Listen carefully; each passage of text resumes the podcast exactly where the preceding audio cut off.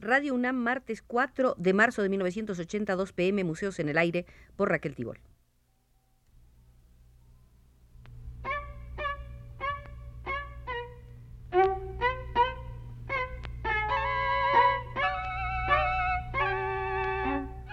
Museos en el Aire.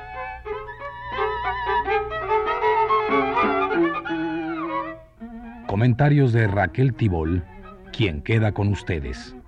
En este tiempo de audiencias públicas para discutir, informar, analizar y por último, reglamentar el derecho a la información, los invito a pasar, Alfonso Moreno, desde los controles, al proyecto Peleado con la práctica, el derecho y el sano ejercicio de la información, el Museo Tamayo, cuyo destape corrió por cuenta de Patricia Sama en el periódico Uno más Uno hace apenas un mes, el 5 de febrero. Una semana antes, en una visita por invitación que hice a la delegación Miguel Hidalgo, me enteré de que en el curso de este año sería inaugurado el Museo de Tamayo. Acompañé el asombro con un oportuno campanazo a Jorge Hernández Campos, quien comisionó a la voluntariosa reportera Patricia Sama, quien pudo averiguar que las obras se habían iniciado hacia el mes de octubre de 1979 en lo que fuera el Club de Golf Azteca y que una vez terminado llevaría el nombre de Museo de Arte Contemporáneo Internacional. El proyecto había sido aprobado por Luis Echeverría, pero durante su mandato no se inició la obra porque la opinión pública se opuso de manera expresa a que en la zona del bosque de Chapultepec se levantara una sola construcción más. Siendo ya presidente López Portillo, Tamayo se entrevista con él, logra la aprobación y de hecho se acuerda guardar todo en secreto para evitar las protestas. Tamayo le dijo a Patricia Sama de que su museo deberá dar una imagen de lo que está sucediendo en el ámbito plástico internacional a través de 200 piezas de escultura, pintura y grabado, la mayor parte de ellas del propio Tamayo y artistas nacionales, más alguna de productores plásticos de Francia, Italia, Japón, Inglaterra, China, Estados Unidos y de varios países latinoamericanos. Según dice Tamayo, su colección vale 80 millones de pesos, razón por la cual guardó parte de ella en bancos del extranjero. En la primera embestida de Patricia Sama, tanto la Dirección de Obras y Servicios Públicos del Departamento del DF, la Delegación Miguel Hidalgo y la Oficina de Administración del Bosque dijeron no saber nada sobre la construcción del museo. Tampoco quisieron hablar los arquitectos Teodoro González de León y Abraham Sabludowski, autores del edificio, pues según parece se habían comprometido junto con Ulalume González de León, Juan García Ponce, Carlos Monsiváis, Andrés Enestrosa, Elena Poniatowska, Manuel Fegueres, Juan José Arriola, Elena Urrutia, Sebastián Fernando García Ponce, Berta Taracena, Rodolfo Rojasea y otros a guardar silencio.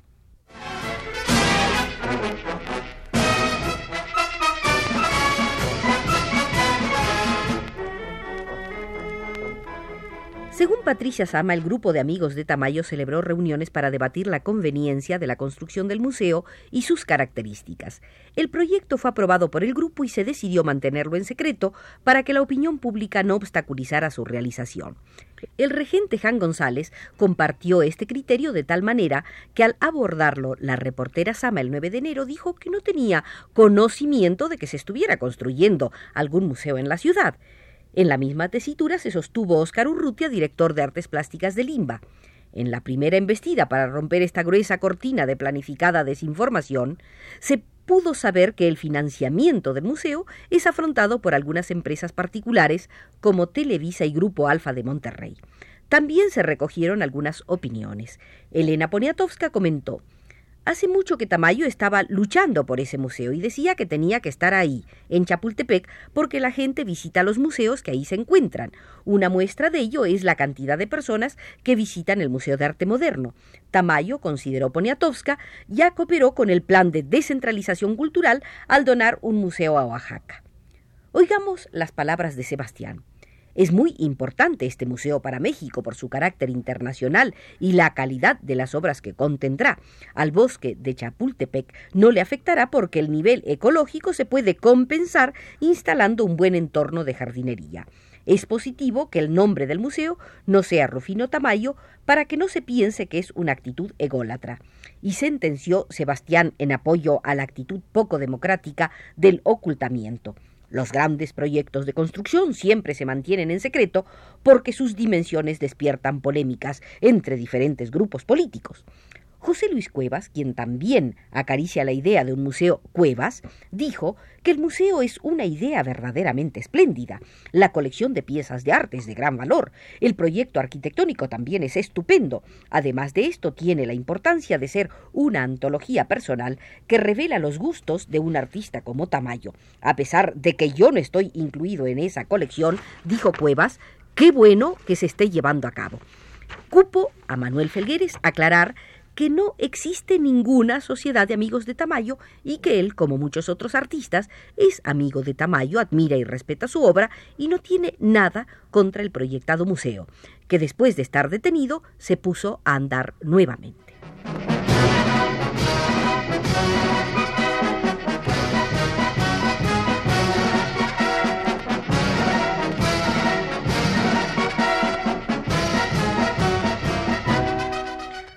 Tamayo explicó que hace años comenzó a adquirir obras de artistas contemporáneos de diferentes países, del inglés Francis Bacon, del holandés Alechinsky, del catalán Tapies, del francés Basarelli, del chileno Roberto Mata, del venezolano Jesús Soto, etc.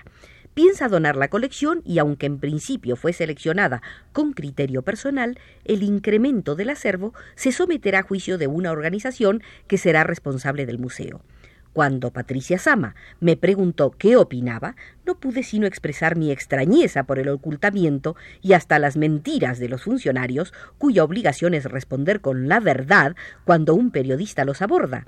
Si el proyecto Templo Mayor merece una campaña casi diaria de información de hallazgos y trabajos, no podía resultar sino grotesco que los funcionarios se hicieran los locos. No podía más que resultar irritante imaginarse una sonrisita de galán estereotipado del regente de la ciudad después de haber pronunciado sin pestañear una buena mentira. Otro hecho muy molesto era el de la supuesta conjura para el silencio de un grupo de intelectuales que se pasan la vida escribiendo artículos y libros disque para defender la libertad de opinión y estimular su ejercicio.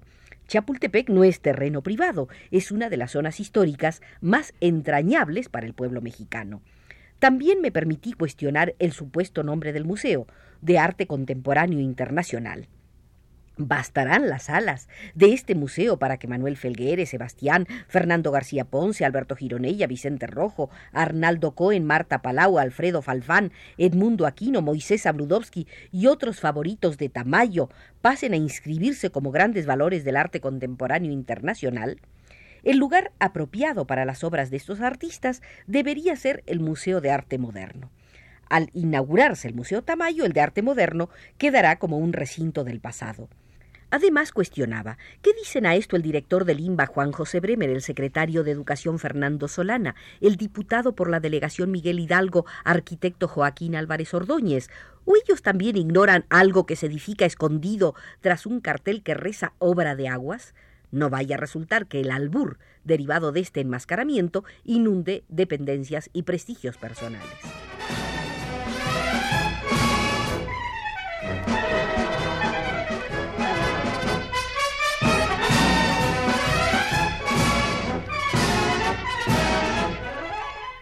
El colmo. El director de la Administración del Bosque de Chapultepec, Jaime Guerrero, dijo desconocer los planos de la obra, así como las condiciones en que se está realizando, ni siquiera sabía el espacio del bosque abarcado por la construcción remitió a la reportera con el arquitecto David Ruiz Becerril, director de Obras y Servicios Públicos de la Delegación Miguel Hidalgo. Este la mandó a su vez con el arquitecto Eduardo Rincón Gallardo, director de Obras Públicas del distrito, quien dijo no saber nada y que trataría de conseguir la información. También el arquitecto Abraham Zabludowski se parapetó en la locura temporal y dijo no saber nada, pues el expediente de la obra lo tenía Tamayo, aunque los albañiles aseguraban que tanto él como su socio, Teodoro González de León, pasan a diario por la obra. Pero Olga Tamayo dijo que Rufino no tenía nada, pues los planos estaban en manos de Sabludowski. A estas alturas, lo que ganó Patricia Sama es que los uniformados por órdenes superiores le prohibieron el paso a la obra en construcción. Otro magnífico periodista de Uno más Uno, Rafael Cardona, aportó otros datos excelentes. El departamento del DF no es el constructor del museo. La obra se realiza por intermedio de un patronato que preside Teresa Garza Sada. Los fondos de ese patronato provienen de varias instituciones bancarias que tienen su sede en Monterrey, Nuevo León, sin que haya dinero público comprometido en el museo.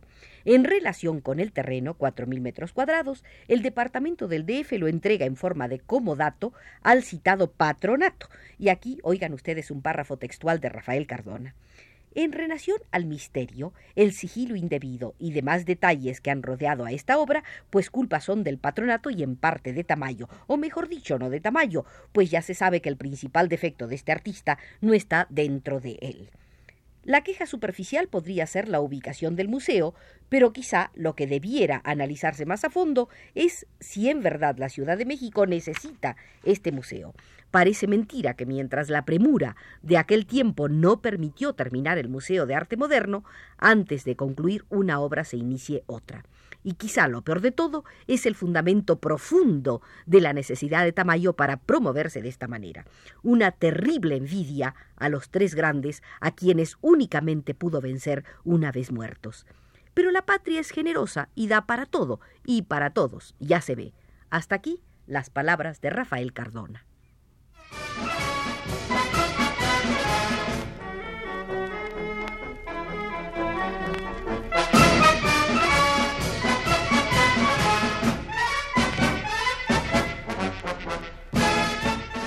A estas alturas del drama, el arquitecto Eduardo Rincón Gallardo, director de obras y servicios del DF, decidió romper el ilegal mutismo y citó a Patricia Cardona.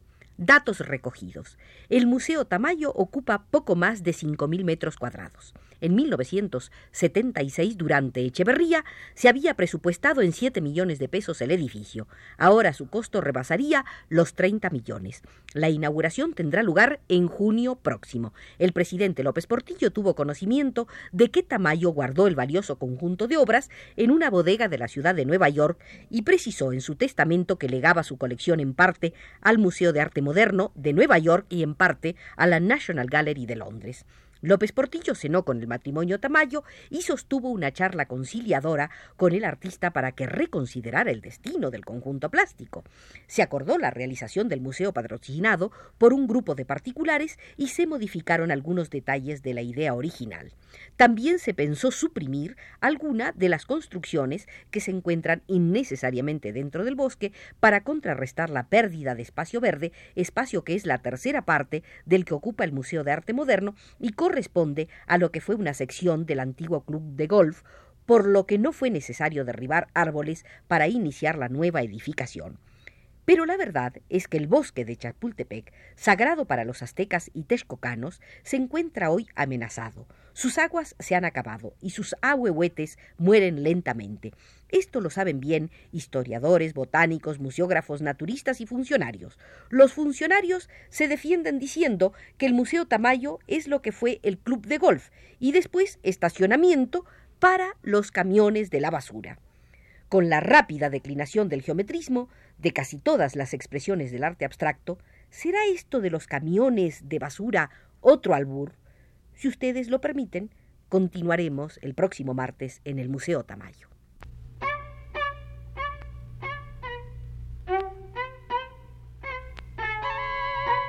Museos en el aire.